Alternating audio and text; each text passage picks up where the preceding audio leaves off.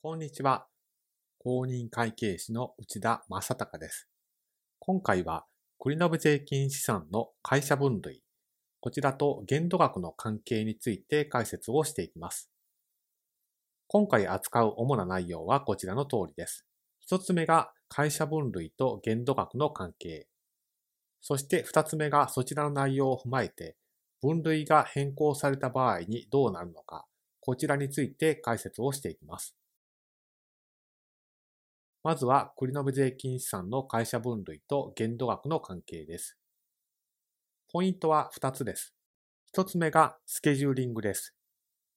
可能である、スケジューリング不能であると。このあたりの判定をどうするのかというのが1つ目のポイント。2つ目が一時サイト加減算前課税所得の年数と金額。こちらについてとなります。なぜかというと、会社分類に応じて、2つの視点から繰延税金資産を計上できる金額、すなわち回収可能な金額を決めているのが現状のルールだからです。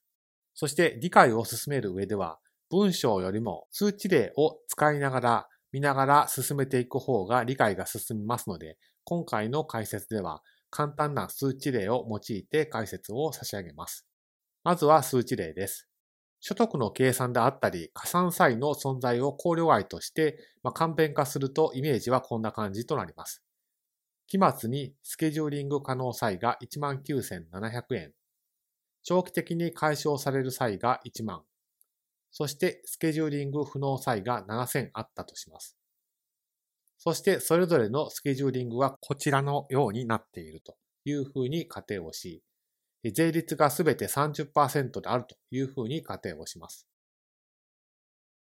まず分類1の場合ですけれども、この赤色の部分、こちらが繰延税金資産の回収可能性ありというふうに判断されることとなります。つまり、繰延税金資産の回収可能性の限度額はないということとなります。ですので、計上できる繰延税金資産は19,700円と1万円と7,000円を足した合計金額に30%をかけた11,010円が回収可能な繰延税金資産ということとなります。続いて分類2です。分類2の場合は、スケジューリング可能な減産際の繰延税金資産は回収可能性があるという定められ方がしています。ですから、スケジューリングできるのかどうかといった部分が重要な判断ポイントとなり、そのうち可能な部分についてのみ回収可能性があるということとなります。ですから、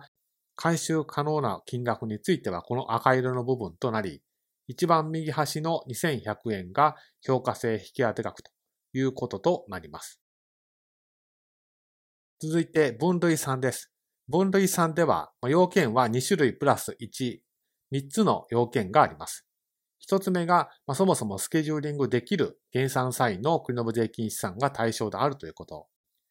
2つ目が、合理的な見積もり可能期間。まあ、要するに5年ですけれども、5年の一時債等加減算前課税所得が限度であるということ。これに加えて、解消見込みの長期的に解消する減産債についても回収可能性があるという要件が加わっています。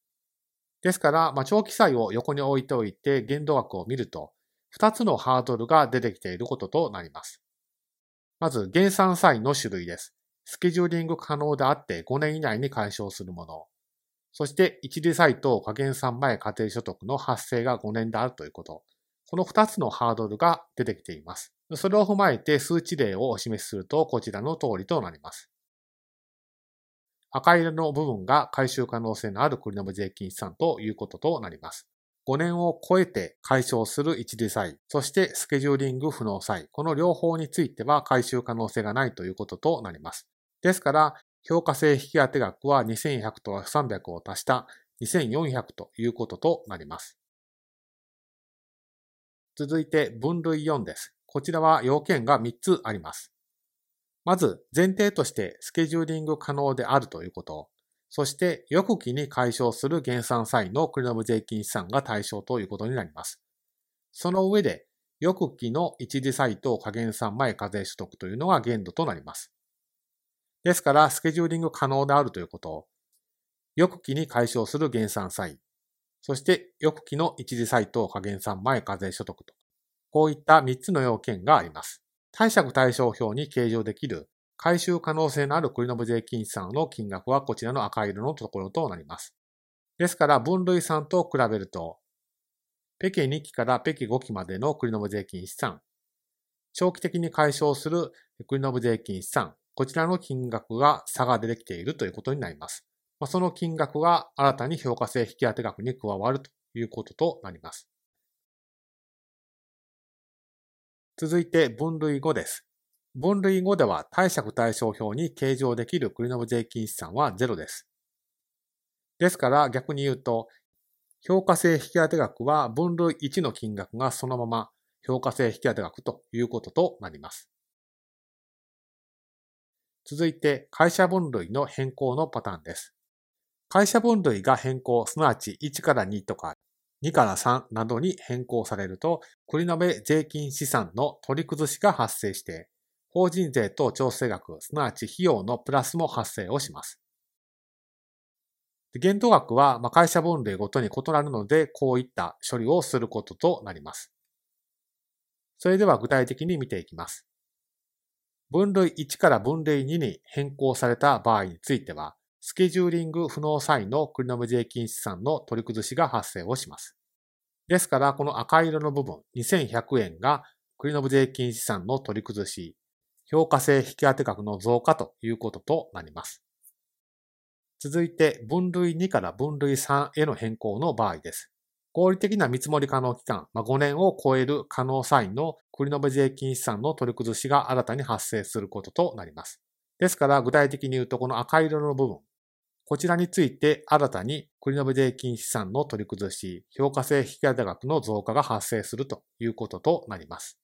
そして分類3から分類4の場合ですけれども、新たに限度額に1年という所得の縛りが発生をすることとなります。加えて長期債の例外規定もありませんので、この赤色の部分、北京2期から北京5期までの繰延税金資産と長期的に解消する繰延税金資産、こちらについて新たに取り崩し、評価性引き立て額の増加という処理となります。そして分類4から分類5への変更の場合は、このペケ1期の3000について取り崩し、そして評価性引き当て額の増加という処理となります。ですのでまとめますと、この会社分類と限度額、そしてその変更の場合については、用語で覚えるよりも、このように数値例を見ながらどこの金額が回収可能性ありというふうに判断されるのか、新たに取り崩し評価性引当額が増加というふうになるのかと、まあ、そういった観点から見ていった上で文言を見ていくと理解が進むと思いますので、ぜひ参考にしていただければと思います。